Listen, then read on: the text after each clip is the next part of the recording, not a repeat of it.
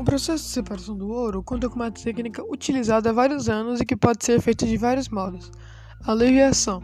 O processo consiste em efetuar o arraste através da adição de líquido corrente, normalmente água, dos componentes sólidos de menor densidade. Os sólidos mais densos se mantêm no recipiente.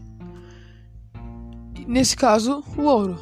É muito utilizado na separação de misturas que contêm metais pesados, mas pode ser aplicado para outras misturas, como por exemplo na separação de misturas de rochosidades, folhas, caules, galhos, raízes, etc.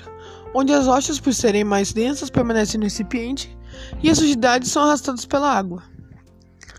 E existem várias formas de fazer isto, como eu citei, mas tem duas em específico que se destacam, que são a manual e a automatizada.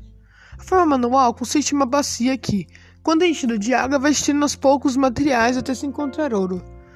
A segunda forma é a forma automatizada, que consiste em máquinas que carregam uma grande quantidade de terra, que é colocada numa máquina chamada de draga e separa os detritos. E depois, esses, o que sobrou é levado para uma máquina onde lava e separa as pedras, o ouro e etc e o deixa em um como se fosse um pedaço de ferro cheio de furos onde nesses furos você pode encontrar o ouro mais facilmente.